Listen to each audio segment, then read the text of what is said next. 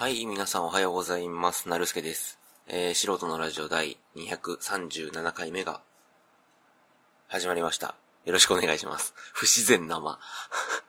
えっとですね、今日は1月19日、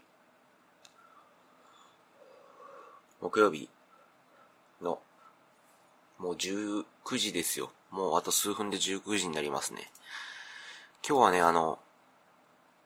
今日はね、てか久し、最近ね、あの、iPod Classic の調子が悪かったんですけど、あの、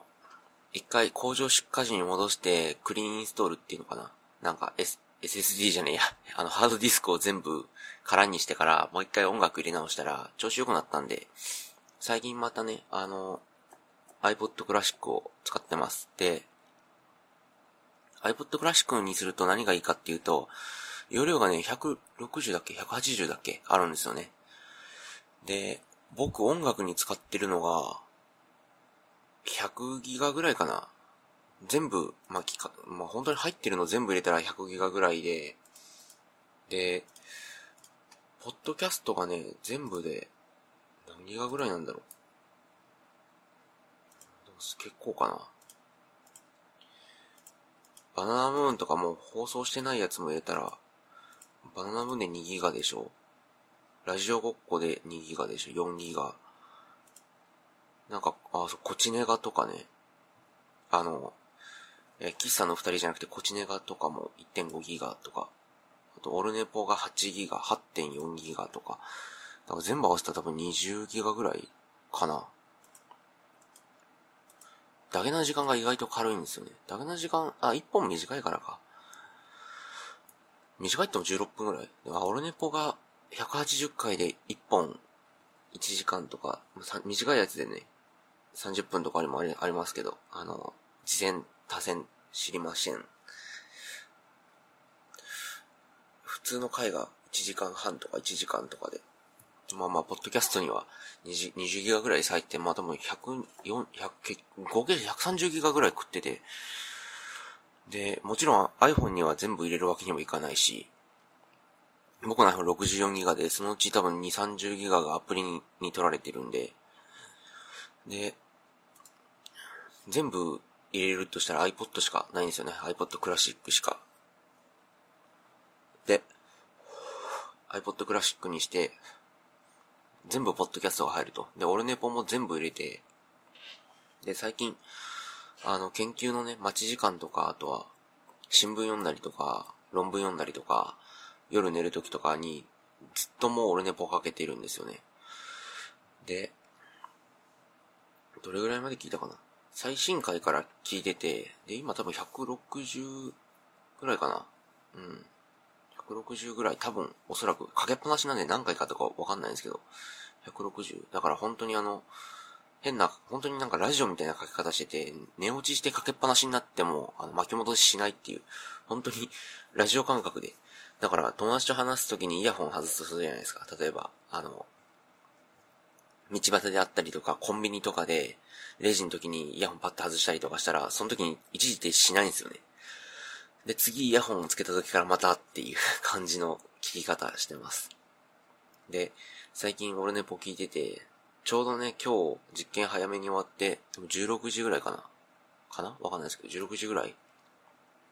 に終わって、で、どうしようかなと思ってツイッター開けたらちょうどね、昼寝ぽっていう、あの、桃屋さんが、ね、桃屋さんがねっていうか、桃屋のおっさんさんが、あの、オルネポを録音、収録するときにいつもね、ツイキャスで生配信しながらやってるみたいなんですよね。で、その、ツイキャスの配信がちょうど始まったぐらいだったんで、ああ、じゃあちょうどいいやと思って、聞こうと思ってね、あツイキャス初めて聞いたら、アマンさんもね、あの、一緒にコメントでいらっしゃったみたいで、ああ、アマンさんみたいな。で、おーみたいな感じで、すごい生で聞くオルネポも良かったですね。うん。じゃあどうやらなんか、あの、桃屋さんの本職は、本職っ、ポッドキャストは仕事じゃないけど、あの、桃屋さんは本当にあの、桃屋、えーっとね、桃屋っていう、あの、居酒屋さんなのかなあれは？わかんないけど。小料理屋じゃないかな。居酒屋、なんか、鶏肉料理なのかな、メインが。で、あの、九州のね、方でやられてるみたいなんですけど、なんかそのお店の、その店長さんなのかな？うん。多分店長、店長ってオーナーっていうのか店長っていうのかわかんないですけど。社長？オーナー？店長？店長かな？さんみたいで。で、自分のその、お店がおそらくなんか10、なんか何時ぐらいに開くんだろうな。18時とかわかんないけど、19時とかなのかな。に、その開店の割とその下準備のギリギリまで、あの、ツイキャスの配信をやられて、で、まあ、なんかもうそろそろ時間だから終わりますみたいなんで、結構面白くて、うん。で、当たり前ですけどね、あの、ポッドキャストで聞くのと全く変わらずにね、本当に生、生なんですよね。取って出しっていうんですか。カンパケっていうんですかね。うん。で、すごいなっていう感じでした。うん。で、まあ、そんな一日ですよ。実験して、ツイキャス聞いて、で、今19時2分と。で、あの、本当に今日はたわいもない話で、たわいもなくはないか。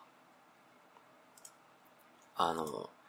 今日のね、あの、ヤフーのニュースのトップに、金婚西の2000円の自身絵本を無料公開子供にも届けたいっていう記事があって、読んでるんですよね。そしたら、なんかツイッターで結構叩かれてるみたいで、まあなんか記事の内容をそのまま読むと、あの、なんていうかな。お笑いのね、お笑いコンビのキングコングの西野さんっていう方がいらっしゃって、その方が絵本作家になった、絵本作家になったのかわかんないですけど、絵本を書いたと。で、23万部売れてるらしいんですよね。煙突町のプペル、煙突町のプペルか、煙突町のプペルかわかんないですけど。で、23万部で、一部の定価は2000円、税別2000円で、結構高いんですよ。で、なんか読んでみた人からすると結構いいみたいで、評判いいみたいで、で、そしたらなんかね、最近小学生からなんか高い、高いから自分で買えないですみたいな意見が来たんですって。で、なんでその2000円かっていうと、色をきれいに出すために特殊なインクを使っていて、使用するインクの数も一般的な作品より多く、そしてページ数も多いので2000円という値段設定はギリギリまで頑張ったのですが、それでも2000円と。うん。だから、絵本って基本的になんか絵、なんか、ストーリーじゃないですか。ストーリーと絵じゃないですか。でもなんかそれじゃなくてもっとなんか芸術的なキングコングの西野さんってなんか絵も上手いんですよね。だから、なんか美術っていうの、芸術としての絵本を完成させたくて、そのいろんなインクを使ったり、インクもなんか特殊ないいやつ使ったりして2000円みたいなんですよね。で、って言っても2000円は出せないじゃないですか。いくらその、なんていうのかな。うんと、我々で言うとね、2億円のうちが1億円ですって言われても、1億円も買えないよっていう話と一緒じゃないですか、言ってしまえば。そんな、その50%オフで1億になったところで1億円は高いよっていうのと一緒で、いくらそのいいものであっても、小学生にとって2000円は出せないと。で、で、西野さんが考え出したのは、その、絵本を無料でネットでね、その、紙媒体を無料で配布するんじゃなくて、えー、っと、内容っていうのは PDF かなんかの形で無料でネットで公開したと。で、これについてすごい叩かれてて、で、まあ、叩く理由も割と読んでみたらしょうもない、くだらないもので、あんまりあれなんですけど、皆さんこれどう思いますかね？あの、よく聞く、まあ、まともな、まともな案叩いてる理由で、まあ、最もまともだと考えられる案が、昨日2000円で買った人もいるかもしれないのに、今日無料にするっていうのはどうなんだっていう意見もあって、まあ、ちょっと頭を考えれば、まあ、すごいくだらないことなんですけど、くだらない、くだらない、なんじゃそれっていうような意見なんですけど、それがまあまあ、最もまともな意見で うん、それが、それが一番まともっていうのもなんか悲しいんですけど、うん、で、あ、そうだ、それよりもまともってか、ちょっと小難しい話を言ってる人がいて、えっと、この絵本は西野さん一人で作ったもんじゃなくて、なんかいろんな人の協力で作ったんだと。で、もちろんその人たちとは話をして、偽の本、絵本を無料で電子データとして公開してるんだと思うんですけど、その人たちとの、なんていうのかな。2000円で売れて、そのギャラが出るはずの人は無料にしたらギャラが出ないじゃないですか。その、給料が出ないっていうか、印税が入らないじゃないですか。で、その兼ね合いはどうなってるんだろうって言ってる人もいて、まあ確かにそれはそうだなとか。うん。で、西野さんって多分、あの、あの人と仲いいんですよね。家入さん。家入一馬さん。僕、家入さんと、もうすごいよく、あの、あ、そう、やっぱりそうだな。あの、家入一馬さんと西野さんすごい、なんだっけ、仲良くて。で、僕、家入さんと直接お会いしたことあって、京都のね、カフェで、名前なんだっけな。なんとかっていうカフェ。忘れちゃったけど。こ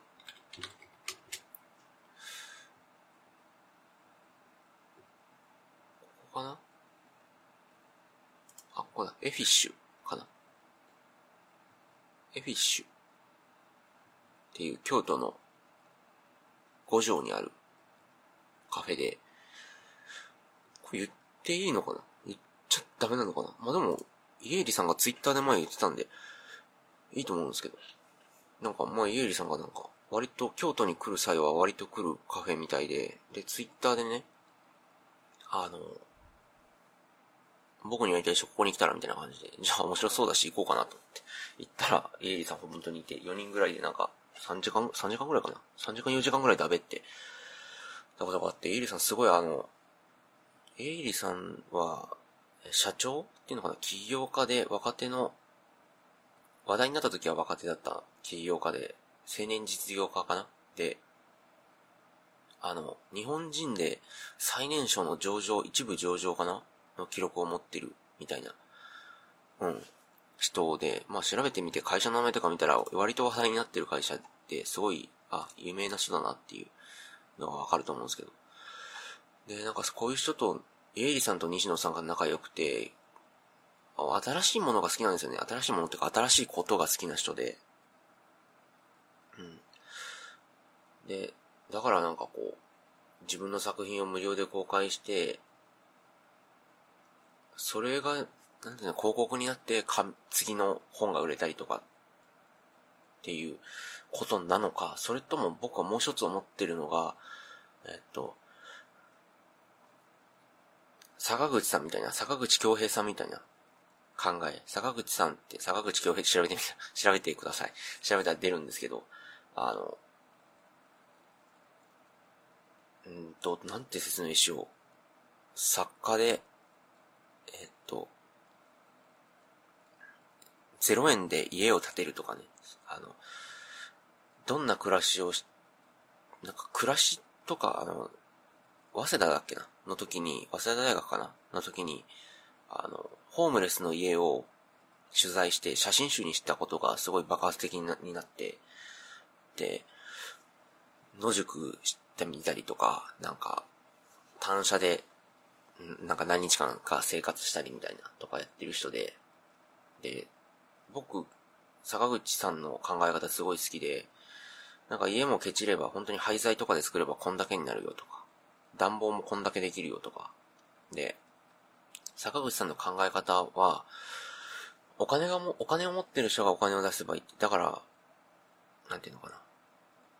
ちょっと違うかもしれないですけど、僕、アマンさんのね、資本主義がどうとかあとかっていう話をいっぱいに教えたアマンさんから教わって、で、資本主義を完全に撤回して、なんていうのかな。なくして、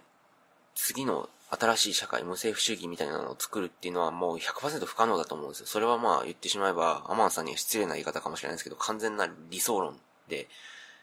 もし僕が神様で新しい社会を作れますよって言ったら僕はそうするんですけど、まあ、わかんない。1万年後の、この世界がどうなってるのか知れない。もう人、人の形じゃないだろうけど、そうなった時には新しい文明ができて、その文明では無政府主義みたいになってるのかもしれないですけど、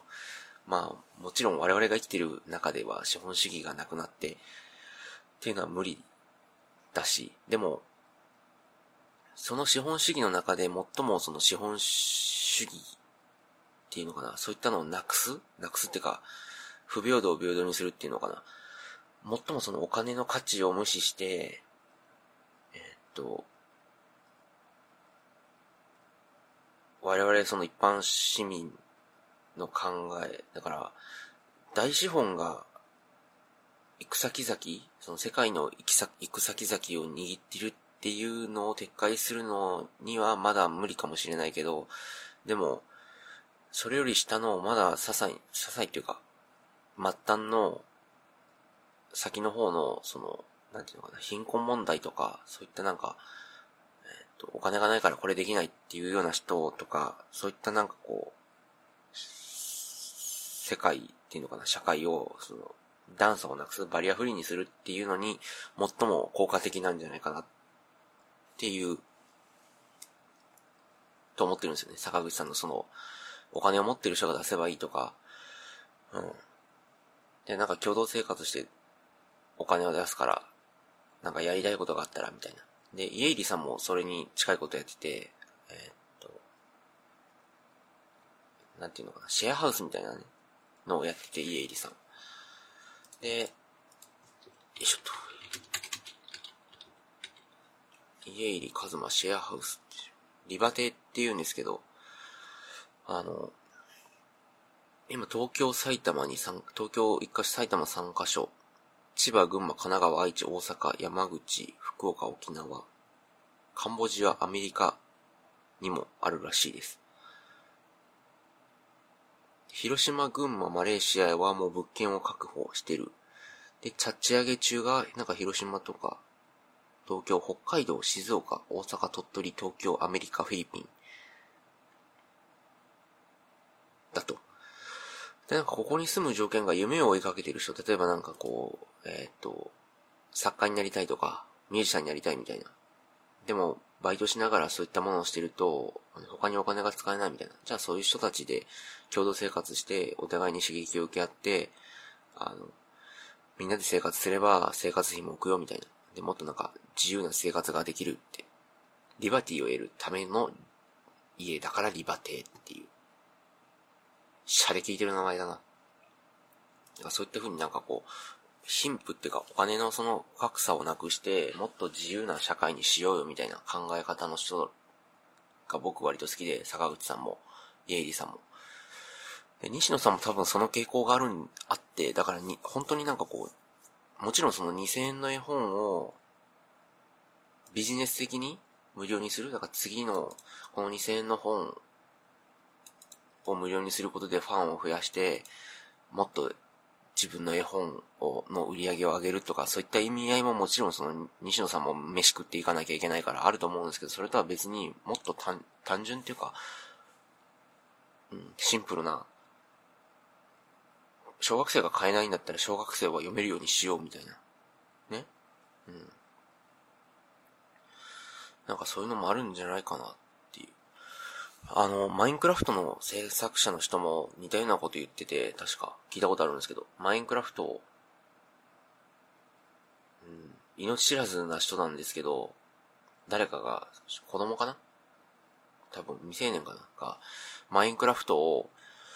マインクラフトってゲームなんですけどね。そのマインクラフトってゲームを、あの、違法ダウンロードで入手したと。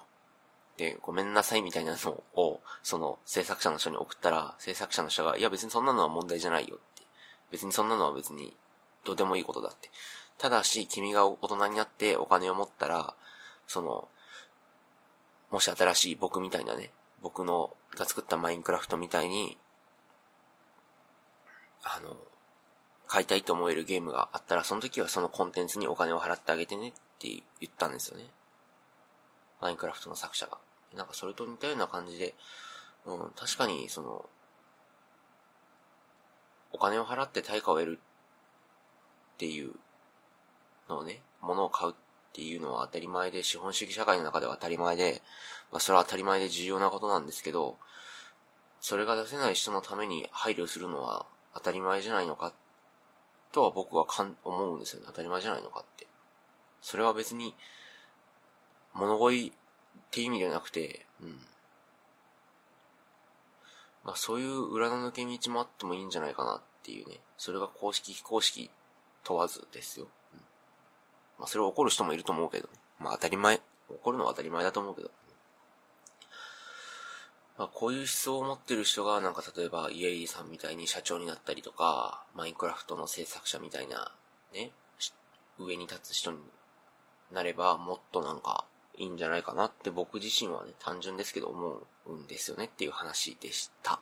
終わり。なんか結局何が言いたいのかわかんないけど。うん、そんな感じでした。だから気になった人は、その、西野さんのね、2000円の絵本が無料公開されてるみたいなんで、読んでみてください。僕もちょっと読んでみようかなと思うんですけど、僕は、もう、子供、小学生でもないから金出して買えよっていう話なんですけどね。うん。そんな感じです。はい。っていうことで、あ、あ、なんでもない。そんな感じです。ありがとうございました。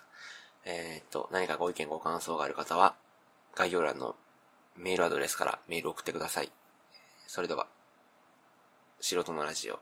第237回目、お相手はなるすけでした。聞いてくださった方ありがとうございました。それでは、さよなら。